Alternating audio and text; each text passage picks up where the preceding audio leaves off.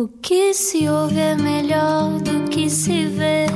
Desliga a TV, era o que faltava. A vida acontece quando anoitecer, era o que faltava. Juntos eu e você. Juntos na Rádio Comercial, neste Era o que Faltava, e a mim, hoje, o que me estava a faltar eh, para terminar o dia em grande, para além de uma grande conversa aqui, como habitual, era comer um pastel de nata. E eu realizei esse desejo e queria dizer que estou muito satisfeito. Pronto, ainda bem. São E- coisas que fazem, fazem uma mas, pessoa feliz. mas também percebes? podiam ser pipocas, não é? Porque hoje vamos falar de cinema. Não sei se és do tipo de pessoa que gosta de comer pipocas ou não no cinema. É, é um. Incomoda-te o barulho. Sim, mas por outro lado, tu gosto de comer, Claro. percebes? Isto é um conflito interno Claro. eh, que existe em mim. Se calhar o melhor é falarmos com a nossa convidada de hoje e perguntar se come pipocas no cinema que ela protagoniza. E agora, uma introdução pomposa. Veio de Ribatejo para Lisboa para estudar economia e de lá trouxe a proximidade com a natureza. Hoje dedicada à representação e apesar de viver na cidade, deixa pequenos passos verdes no seu blog. Mas hoje não falamos só de ecologia. Ana Varela é a protagonista do novo filme de António Pedro Vasconcelos. Chama-se Quilómetro 224 sobre o difícil que é um divórcio litigioso e já toda a gente se separou de alguém um dia e é precisamente dessas experiências também contadas em história que a Ana Varela traz para enriquecer este filme. Connosco hoje. Olá Ana, como é que estás? Bem-vinda. Olá! Boa noite. Onde é que estão os pastéis de nata? Pois. Estão lá dentro na sala, já vamos buscar Oh, para ti. Acho, acho que ainda havia, portanto, zero que sobrou. Peço desculpa. Muito bem. Desculpa, É que eu passei Tem a canela, se quiser. Sim, Não, acho que ainda tem lá um ou outro. Olha, Ana, bem-vinda. Estás a acabar agora, já acabaste há algum tempo, não é? A rodagem deste, deste filme, que é um, um filme difícil, com uma história difícil, não é? de um divórcio litigioso. E que assim que tu chegaste aqui, eu perguntei-te logo: tu és mãe e tu tens duas filhas.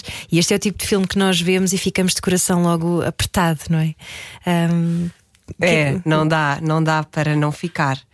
É, é- e, e por e ainda por cima, porque eu acho que nos toca hum, a todos. É um, um filme que é muito fácil relacionarmos-nos com ou identificarmos-nos com.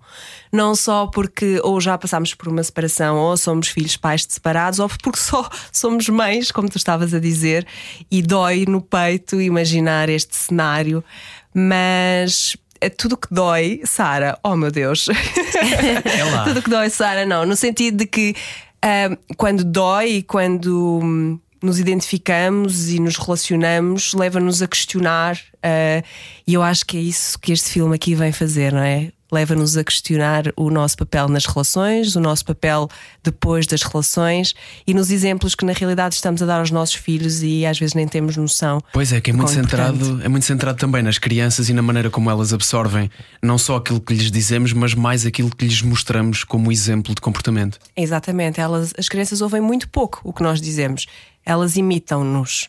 Essa eu acho que é, é sempre, e até na ecologia, como falaste na introdução, introdução linda, obrigada. Ahm, eu, eu foco-me sempre muito mais em ser o exemplo vivo do que ah, muita coisa que eu possa dizer. Porque efetivamente as crianças têm esta mimesis, não é? Elas imitam e crescem imitando o que veem e os pais são a referência.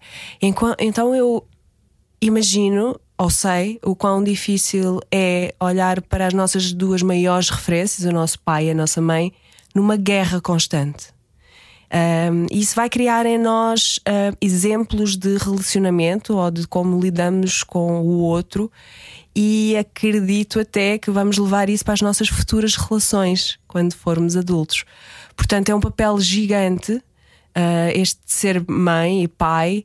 E mais além, às vezes, do que nós temos consciência disso.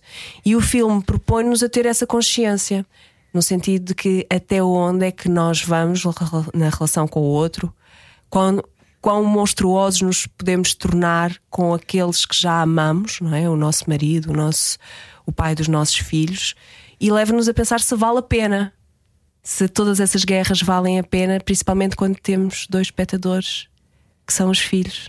Que não E pediram para ser vezes- espectadores. Exatamente, e muitas vezes nem nos apercebemos, não é? Quando isso acontece, porque estamos tão ocupados a lamber as nossas próprias feridas e nem conseguimos dar conta de nós, quanto mais de quem está, não é? Toda a gente já teve uma discussão, quem é pai ou mãe, enfrenta a um filho, não é? É, aqui há, há tempos a Daniela Roy ah, esteve cá connosco, não era o que faltava, e disse uma coisa muito interessante que foi: ah, ela discuta a mesma com o marido, mas também pede desculpa em frente às crianças, em fre- ao marido, e, e que isso ajudou a fazer as pazes com ela própria, porque ela apercebeu-se de que não conseguia conter aquela zanga e aquela reação, mas ao mesmo tempo também mostra que há a possibilidade de reconciliação e de se conversar sobre as coisas e de pedir desculpa porque alguém passou do limite, não é? E é, é, é um equilíbrio muito difícil de se fazer e, e ver isso retratado no cinema e seres tu a fazer isso no cinema, eu, eu imagino, fico toda. fi- fico arrepiada e, aliás, e comovi-me muito a ver uma cena em particular que foi uma cena que tu trouxeste para o filme, Ana Varela. Sim, hum, quando, eu, eu- quando eu recebi da, da, da Patrícia Vasconcelos, ah, ah, vou só aqui recuar para perceber. Quando eu, quando eu recebi, quando a Patrícia disse Ana gostava que fizesse self-tape ao próximo filme do meu pai, hum, e quando eu li o texto, que era uma das partes do Marriage Story, da peça que deu origem ao filme, eu não queria acreditar, porque eu senti um clique automaticamente. Eu, pela minha história de vida, eu achei, talvez eu tenha aqui ferramentas interessantes para ajudar a contar esta história que eu acho que tem uma mensagem tão importante. E quando começámos a trabalhar o argumento, hum, eu tomei a liberdade e o António Pedro nisto é maravilhoso porque ele dá-nos muito espaço e ouve-nos e aceita as nossas ideias.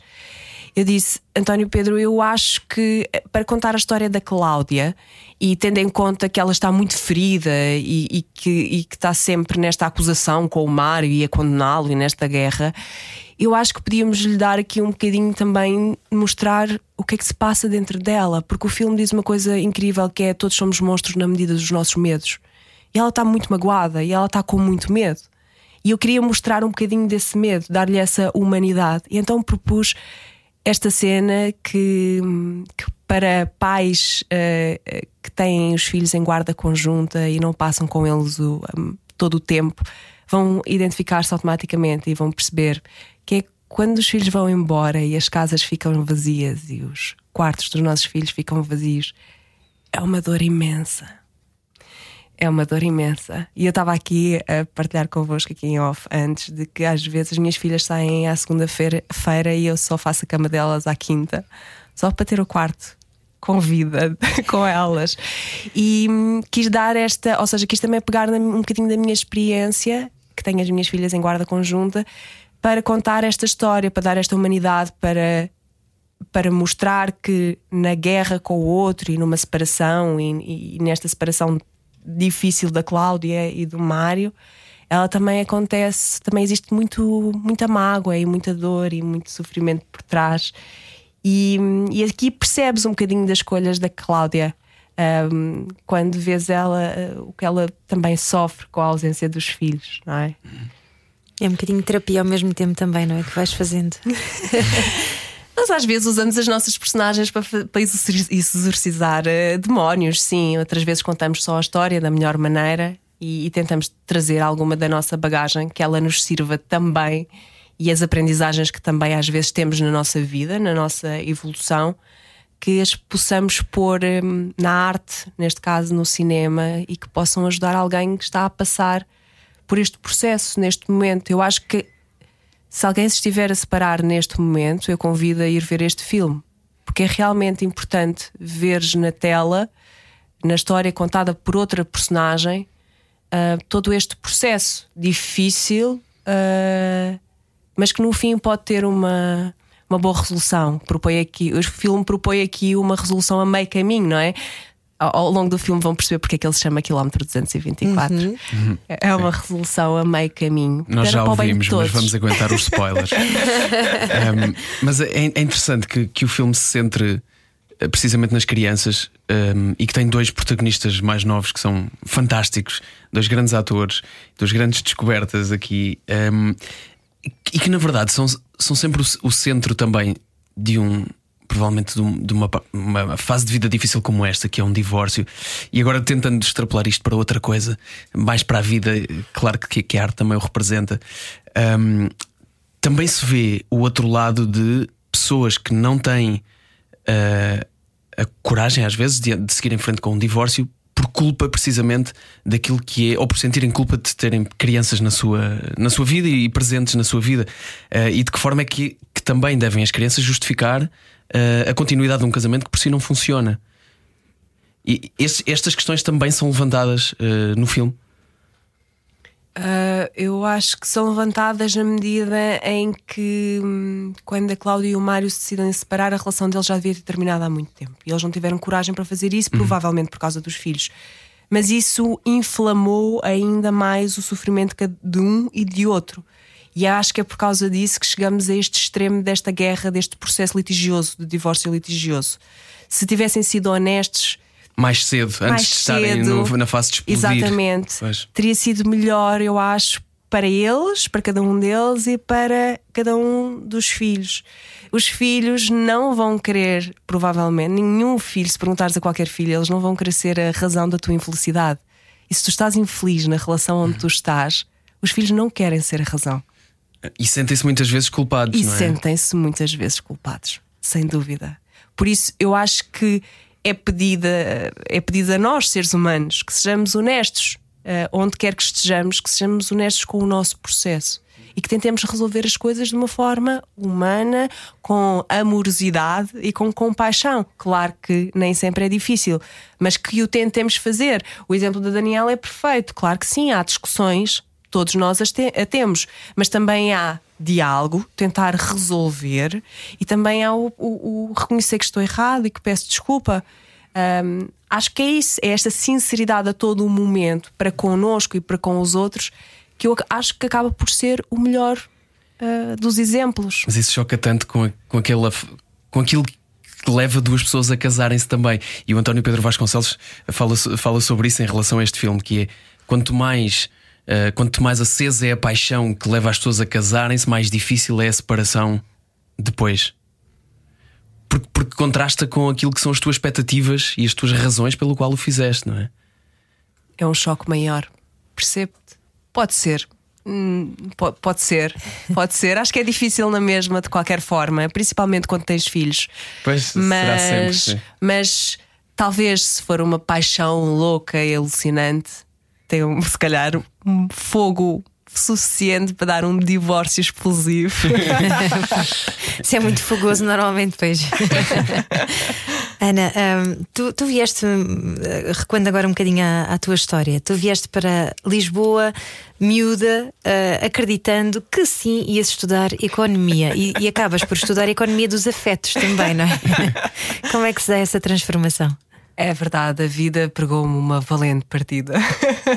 Eu que acho sempre que sei tão bem aquilo que quero, Ah, nem és dessas. sou. Eu acho que meu, sei sempre muito bem, nem que seja ir bater contra aquela parede, eu sei muito bem aquilo que quero. Então a vida achou que que o meu caminho ia ser diferente e, e realmente foi, foi inegável. Um, eu comecei por estar por sim, eu entrei na melhor faculdade de economia, como os meus pais queriam, com uma média incrível e tinha tudo para ter uma carreira empresarial ou, etc., de sucesso.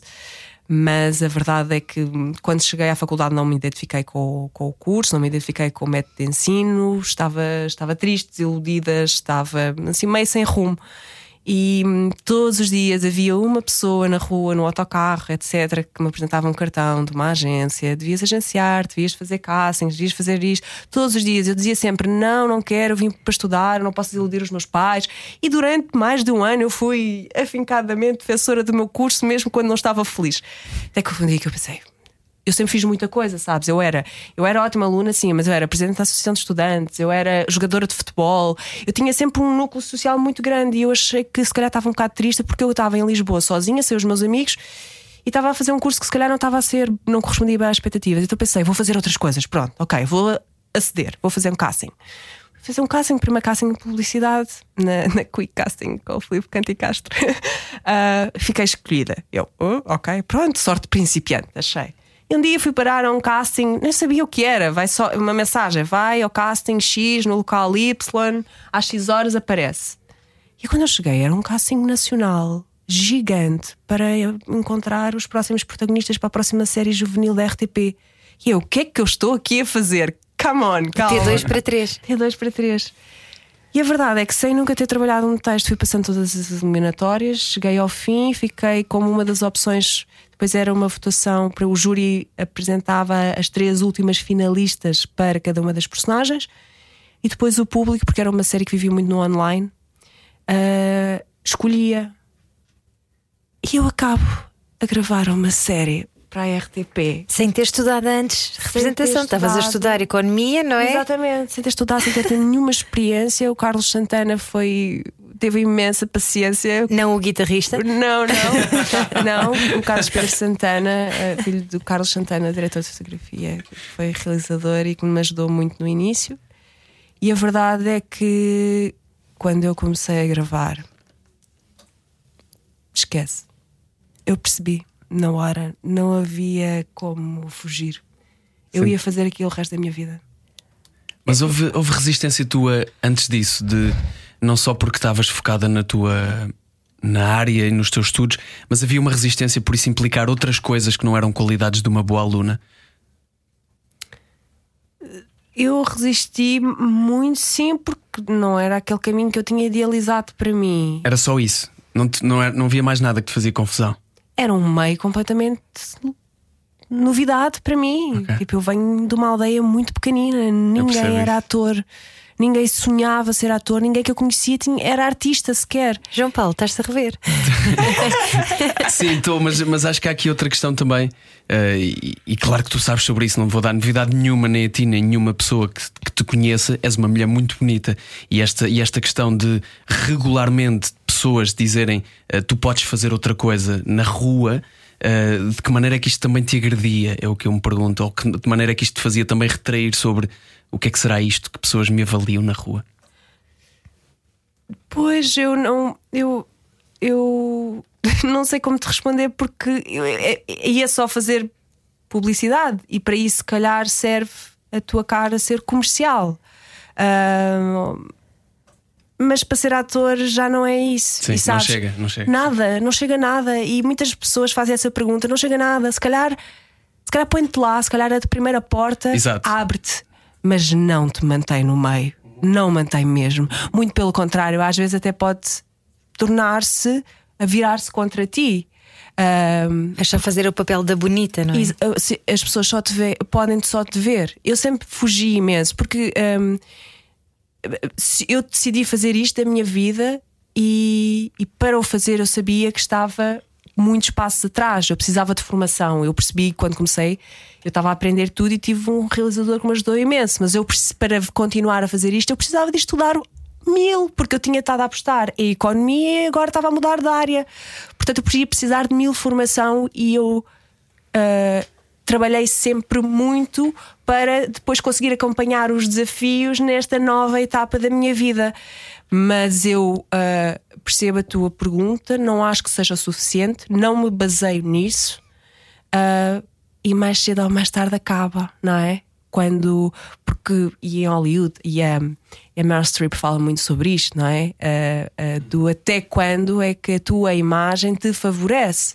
E depois, quando já Quando não é houver. só a imagem, sim. Exatamente. E depois, quando já não houver a imagem na idade X, na, na, na idade que é comercial, etc., o que é que vais fazer? Não pode ser só isso. Hum. Tens de trabalhar, tens de, tens de ter a, a formação, tens de ter a experiência para conseguir contar as histórias com a maior humanidade que que a mensagem chegue e toque quem é, a vê. Portanto, tem de ser mais do que isso, tem de ser mais do que uma cara bonita.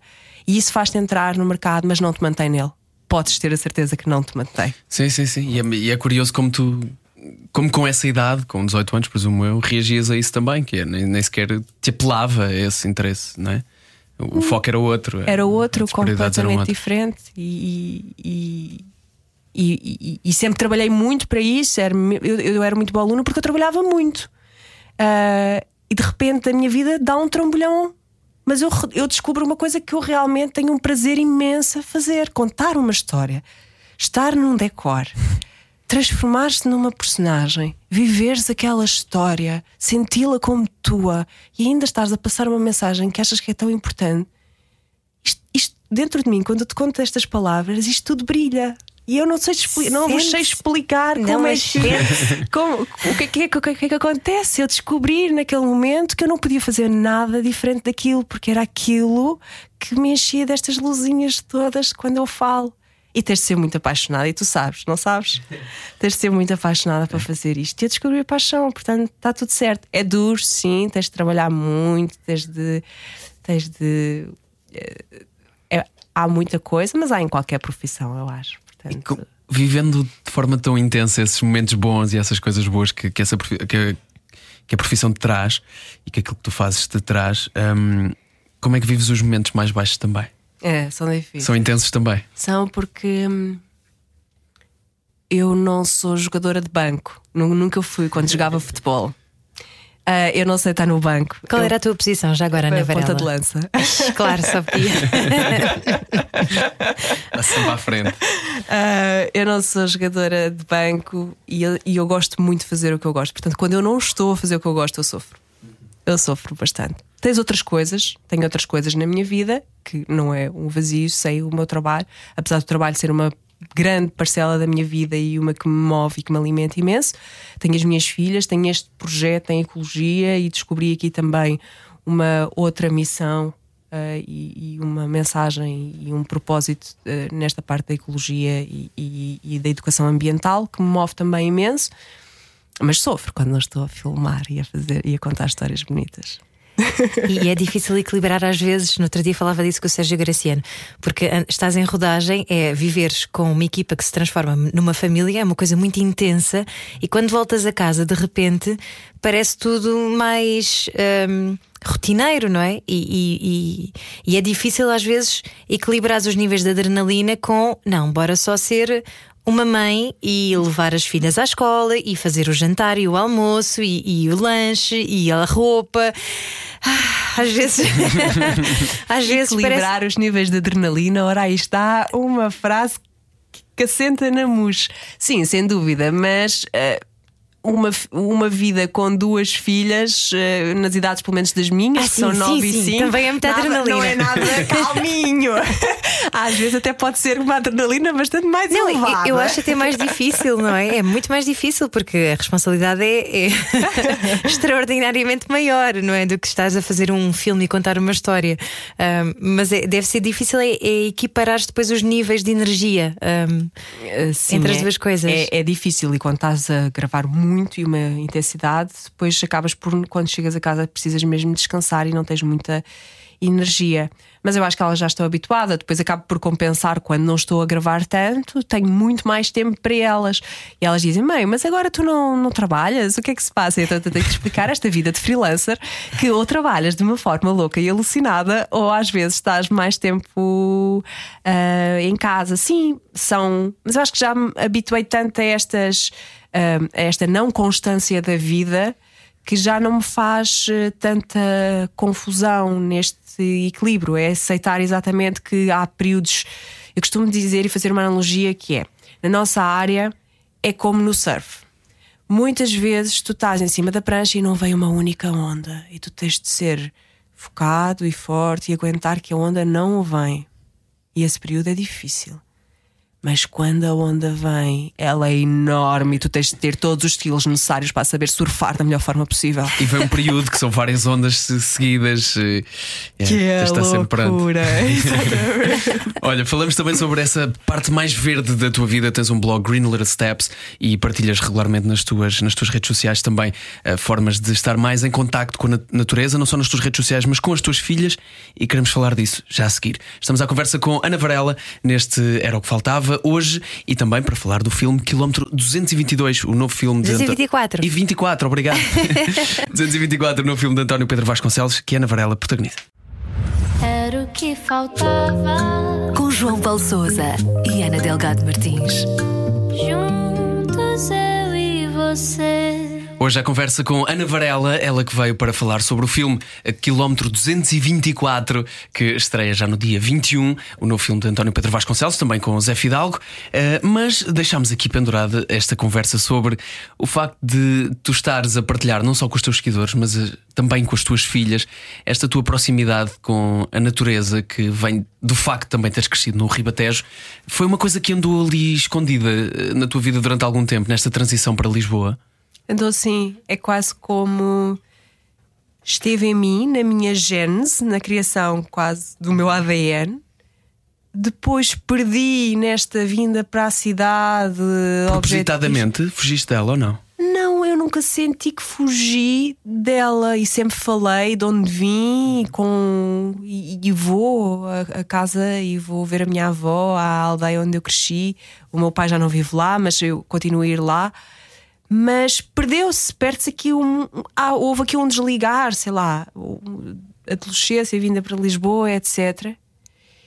E a partir dos 30 foi quase como se recebesse outra vez um chamamento. Não consegui, não consegui perceber. Não sei se foi a maternidade ou principalmente o nascimento da minha segunda filha, da Alice. Isto uh, uh, senti outra vez um, uma maior necessidade de me conectar ao meio onde existo.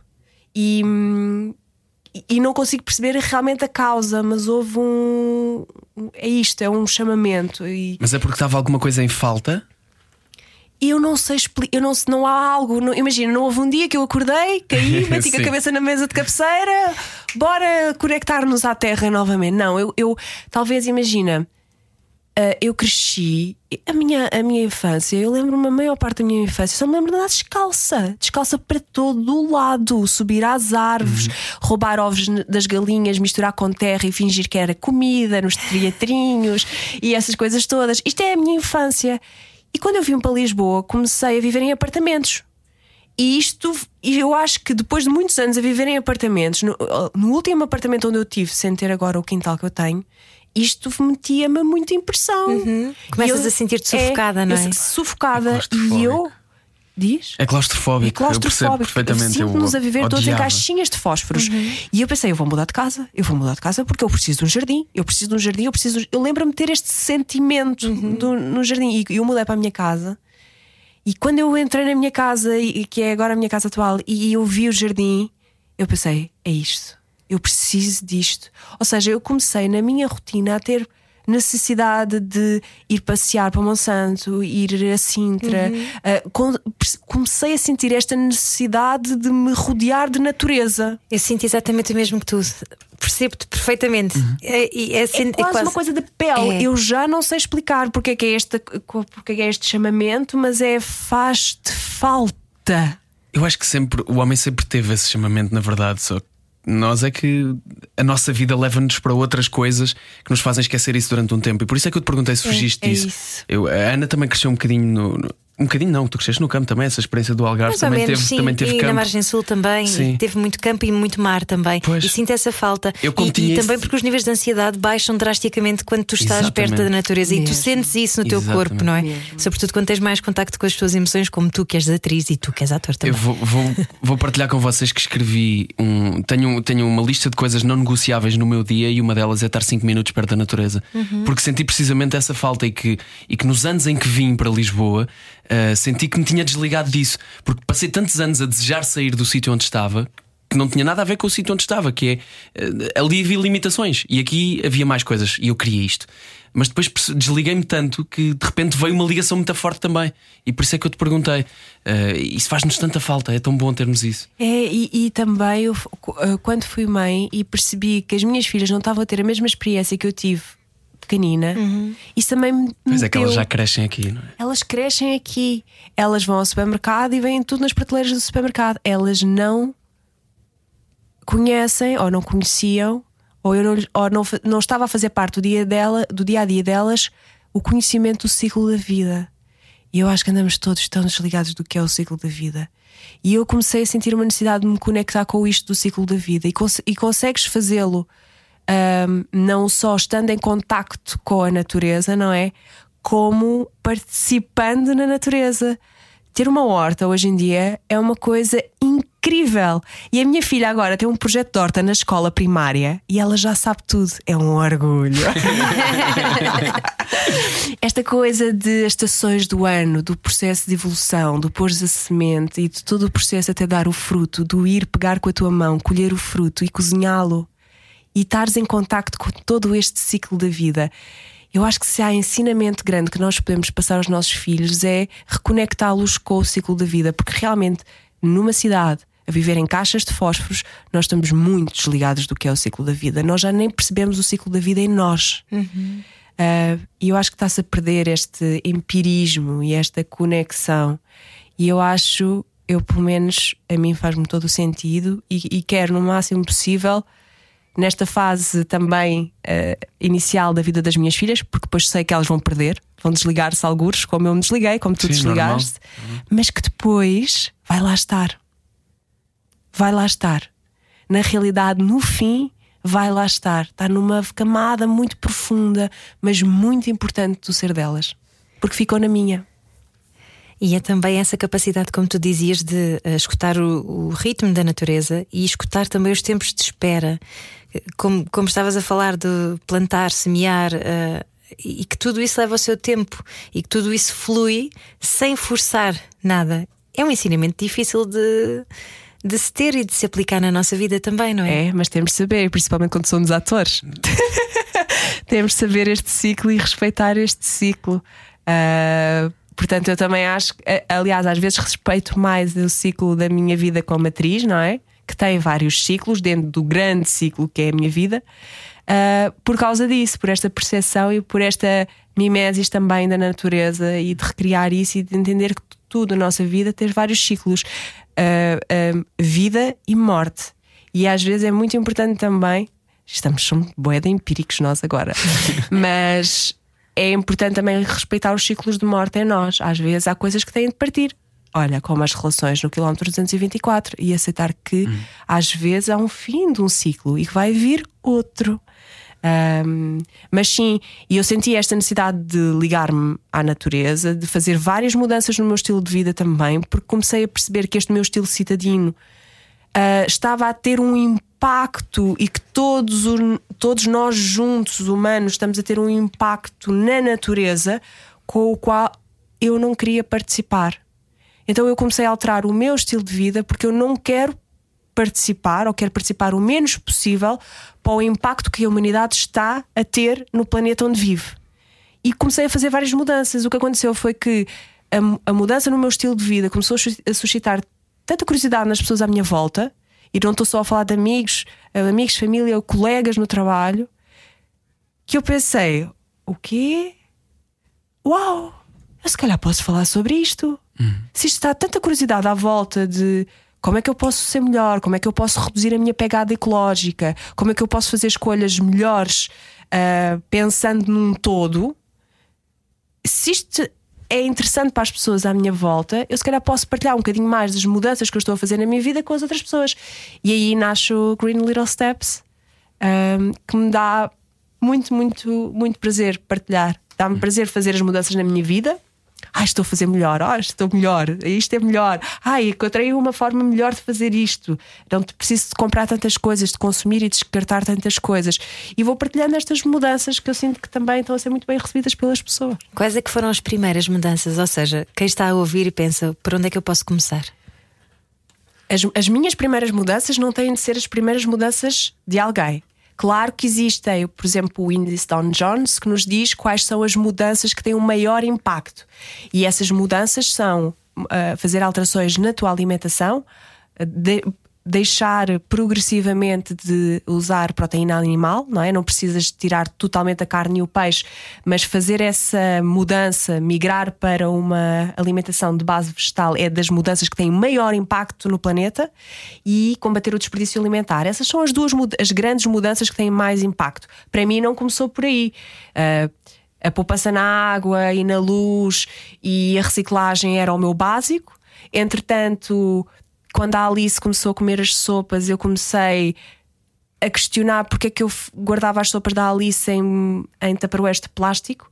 Depois percebi que os taparoeiros de plástico tinham um grande problema, que eram os BPAs, que podem ser libertados para a comida, e percebi que o plástico tinha vários problemas, principalmente a, a, a poluição ambiental por plástico no planeta. Então parei-me com o problema do plástico descartável, ele existia, só que eu não tinha consciência dele. Porque às vezes eu pensei assim, ok, vou reduzir todo o plástico, vou tirar todo o plástico descartável da minha vida. Quando tu começas a tentar pôr essa mudança em prática, não é assim tão fácil. Ah, o iogurte das minhas filhas é num copo de plástico descartável. E agora, como é que eu faço?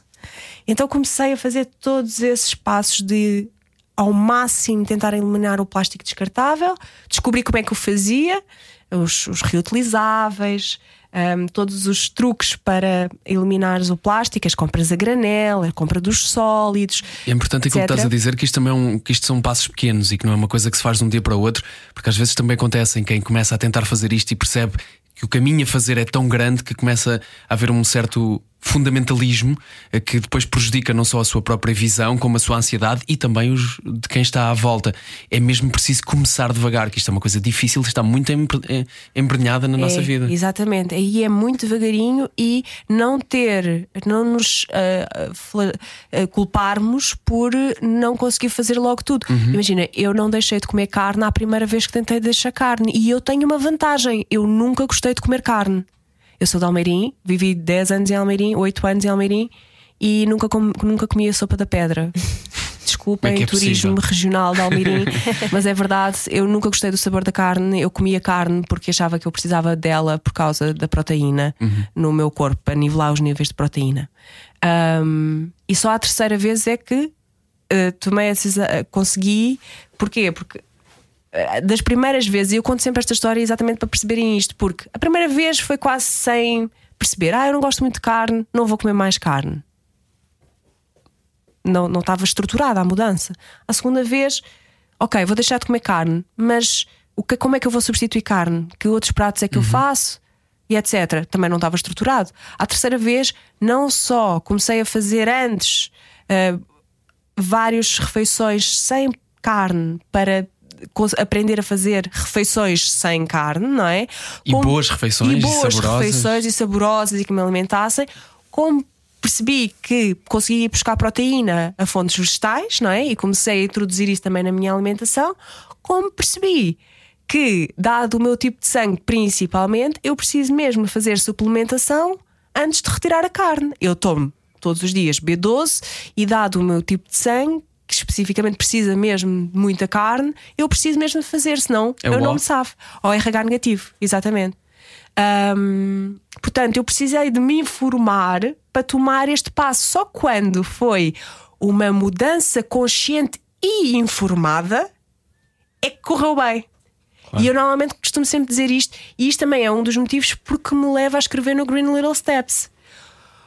Tudo aquilo que eu, toda a informação que eu encontrei para as minhas mudanças, eu ponho à disposição de quem quer ler para que as mudanças sejam informadas, porque quanto mais uma mudança for informada e sólida, maior é a probabilidade dela persistir no tempo. E é isso que nós queremos, não é? Mudanças conscientes e que fiquem na nossa vida, sejam o nosso novo estilo de vida. Mas para isso precisas mesmo de respeitar o teu tempo e de estares informado. E para as tuas filhas já não é bem uma mudança, para elas já é o mindset normal passa a ser o mindset normal. Por exemplo, em relação à alimentação, eu não obrigo as minhas filhas a não comerem carne. Elas na escola podem comer carne, elas formos a um restaurante, elas podem comer carne. Eu não cozinho em carne em casa. Então dou-lhes a oportunidade de conhecer outro tipo de alimentação. E elas vão poder escolher, eventualmente, e sabem das possibilidades que têm outro tipo de alimentação. Esse, essa esse estilo de vida que também te aproxima de, desta da natureza, como estávamos a falar, uh, pela, pelo impacto menor que tem, uh, tem, outras, tem outras vertentes também. Uma delas é o, o, exercício, por exemplo, que é uma excelente maneira, e há poucos falávamos sobre isso, sobre uh, conseguir um, ehm, estarmos equilibrados nos momentos baixos da nossa vida, seja ela pessoal ou profissional. O exercício tem-te ajudado nisso também? Muito. Eu às vezes não sei se faço exercício pela parte física ou pela parte mental. Percebe? É mesmo. É incrível Eu acho a que trocava os resultados exteriores pelos, pelos interiores. É, não é? Sim, sim. É, é, uh, todas as hormonas que são ativadas durante o treino ajudam-nos imenso. Nós sentimos sempre melhor depois de treinar do que antes de treinar. Principalmente quando há o contraste de dia mau, vais rebugente e treinas e depois sais de lá e o mundo é espetacular e É azul. verdade. Apesar de estar a chover. Portanto, às vezes, eh, Sr. Putin, se calhar era só fazer um bocadinho de exercício, não? Agradecemos É, todos. sim. Mas estás a ver como é importante cuidar da nossa saúde mental, não é só bem para nós, mas para toda a gente que nos rodeia.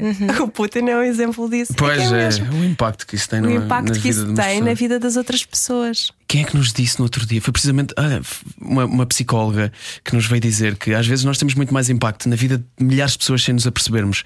Dizermos bom dia à pessoa do café que fica alegre por esse bom dia, que vai dizer mil bom dias ao longo desse dia, tem impacto direto na vida de mil pessoas.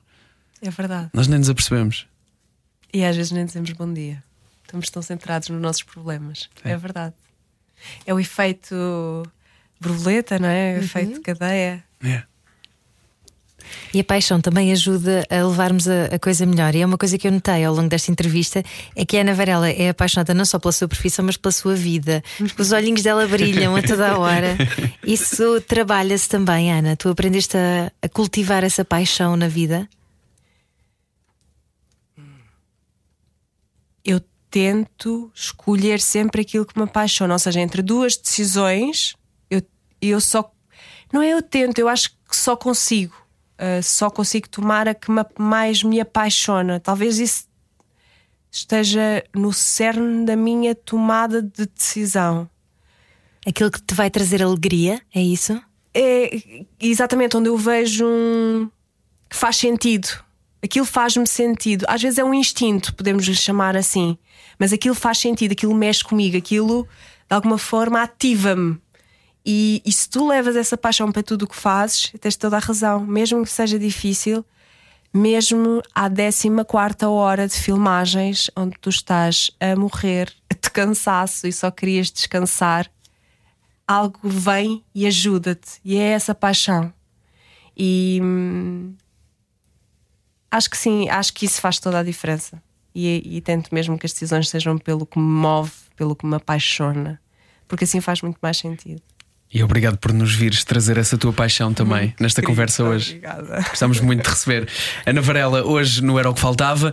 Também, não só, mas também para falar sobre o novo filme que estreia dia 21 deste mês, chama-se Quilómetro 224.